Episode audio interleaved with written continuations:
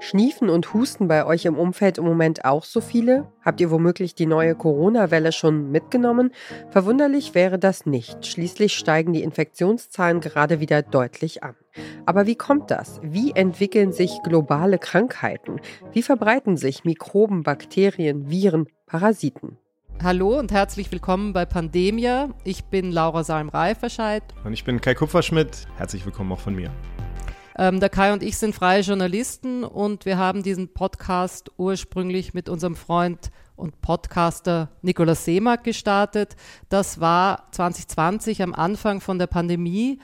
Und das Ziel war es eigentlich, über Covid und auch andere Seuchen in der Geschichte und der Gegenwart der Menschen zu sprechen. Nikolaus ist im April unerwartet an einem Schlaganfall verstorben. Wir haben auch wirklich lange überlegt, ob wir mit diesem Podcast hier ohne ihn weitermachen sollen. Wir haben aber uns dazu entschlossen, es zumindest zu versuchen. Und ähm, wir wollen auch nicht mehr nur über Krankheiten hier sprechen, sondern jetzt die Themen etwas weiter fassen. Also trotzdem bleibt diese Verknüpfung von Mensch, Tier, Umwelt und Gesundheit im Zentrum unserer Geschichten. Und wir werden natürlich auch immer wieder mal über Covid sprechen. Das sind die JournalistInnen Laura Salm-Reiferscheid und Kai Kupferschmidt. Ihr hört den Podcast-Podcast von Detektor FM und wir empfehlen euch heute Pandemia. Alles hängt mit allem zusammen. Das haben wir in den vergangenen Jahren gelernt, als eine Fledermaus in China dafür gesorgt hat, dass einige Wochen später in Deutschland die Restaurants dicht gemacht haben. One Health heißt der Ansatz, der davon ausgeht, dass Mensch, Tier und Umwelt so eng miteinander verwoben sind, dass der Schutz der Umwelt auch zu unserer Gesundheit beiträgt. Der Podcast Pandemia schaut sich in jeder Folge einen Erreger, eine Gesundheitsfrage oder eine Krankheit an und erzählt deren Geschichte, zum Beispiel die der Kinderlähmung Polio. Die Krankheit war in den 1950er Jahren ein großes Problem in den USA. Also das Virus ist eigentlich ein Magen-Darm-Virus letztlich. Also es mhm. wird fäkaloral übertragen oder über Schmierinfektion. Das heißt letztlich verunreinigtes Trinkwasser mit Stuhl oder Urin oder, oder verunreinigtes Essen. Und dann vermehrt es sich eben im Darm und dann kann es aber, also das kann dann erstmal zu Durchfall und so weiter führen, aber es kann eben auch die Motorneuronen befallen, also die Nervenzellen letztlich, die die Muskeln steuern. Und das ist das, was wir dann als klassische Kinderlähmung kennen. Und dann kann es eben zu Entzündung kommen, dann sterben diese Zellen und das ist dieses sukzessive Verlieren von Fähigkeiten, von Bewegung. Und das passiert eben in den schlimmsten Fällen. Also in den allerschlimmsten Fällen geht das eben so weit, dass dann wirklich auch das Zwerchfell gelähmt wird und dadurch dann die Atmung eben nicht mehr funktioniert. Pandemia ist dabei immer ganz nah dran an den Geschehnissen. Für die Doppelfolge über Polio haben die Hosts deshalb mit einem Betroffenen gesprochen.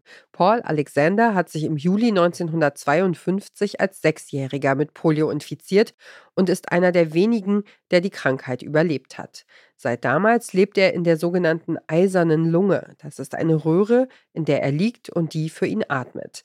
Laura Seim-Reiferscheid hat mit dem fast 80-Jährigen für Pandemia über sein Leben in der eisernen Lunge gesprochen. Denn trotz seiner Krankheit ist er Anwalt geworden und hat ein Buch geschrieben. People say it must be horrible being locked in that machine.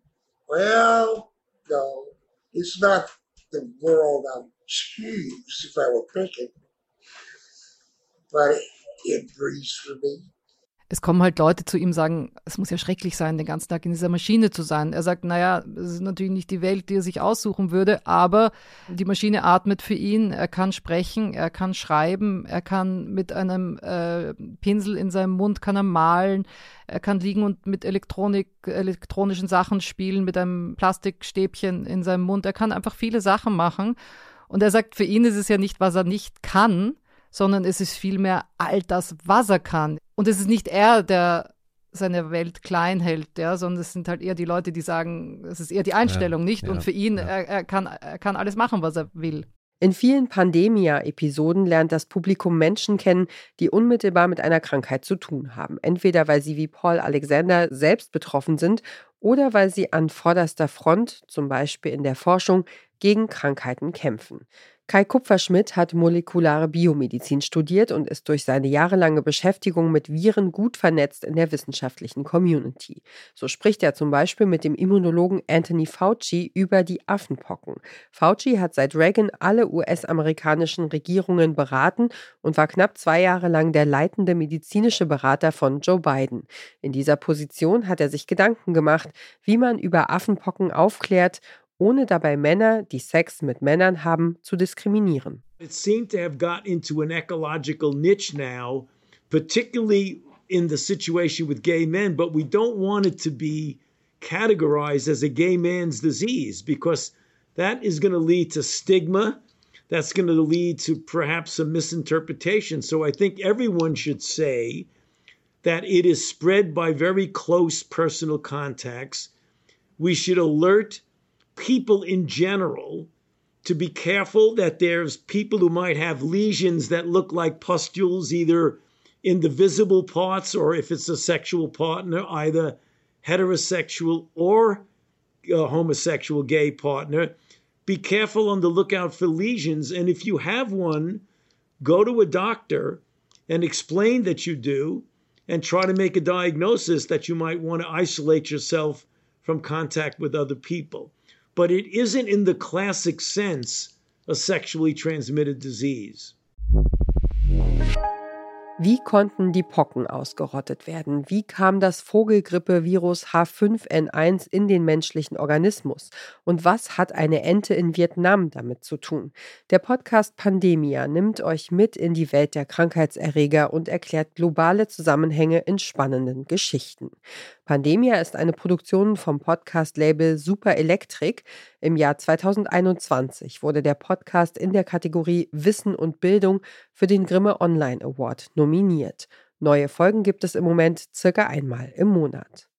Und wer diesen Podcast hört, hat eine Schwäche für kleinste Lebewesen und ist fasziniert davon, dass Pantoffeltierchen schon da waren, als Triceratops, Langhals und Tyrannosaurus Rex noch auf der Erde spazieren gegangen sind.